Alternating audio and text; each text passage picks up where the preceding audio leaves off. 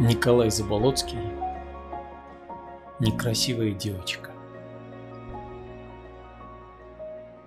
Среди других играющих детей она напоминает лягушонка.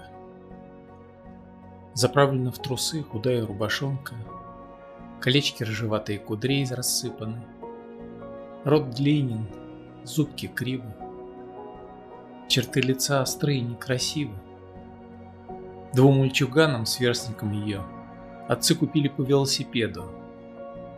Сегодня мальчики, не торопясь к обеду, гоняют по двору, забывши про нее. Она ж за ними бегает по следу. Чужая радость, так же, как своя, томит ее, и вон из сердца рвется, и девочка ликует и смеется, охваченная счастьем бытия. Ни тени зависти, ни умысла худого еще не знает это существо.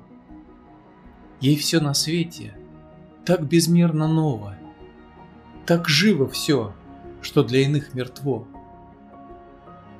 И не хочу я думать, наблюдая, что будет день, когда она, рыдая, увидит с ужасом, что посреди подруг она всего лишь бедная дурнушка.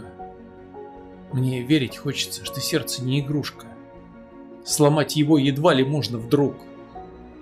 Мне верить хочется, что чисто этот пламень, который в глубине ее горит, всю боль свою один переболит и перетопит самый тяжкий камень. И пусть черты ее нехороши, и нечем ей прельстить воображение, младенческая грация души уже сквозит в любом ее движении. А если это так, то, что есть красота и почему ее обожествляют люди.